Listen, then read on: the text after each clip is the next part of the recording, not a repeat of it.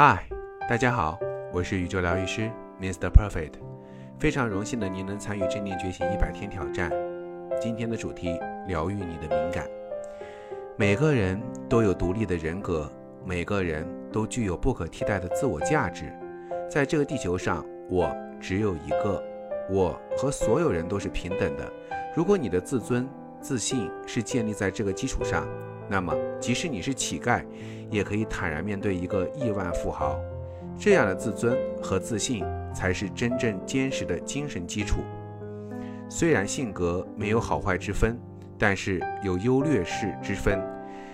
拥有敏感性格有好有坏，好的话是能发现生活中一些容易被人忽视的细节，更适合某些细心细致、需要洞察力的职业岗位。但凡事都不可过。过度敏感使人多愁善感，陷入到负面情绪里面来。校长来告诉你最简单的办法，就是自信、宽容就是最好的良药。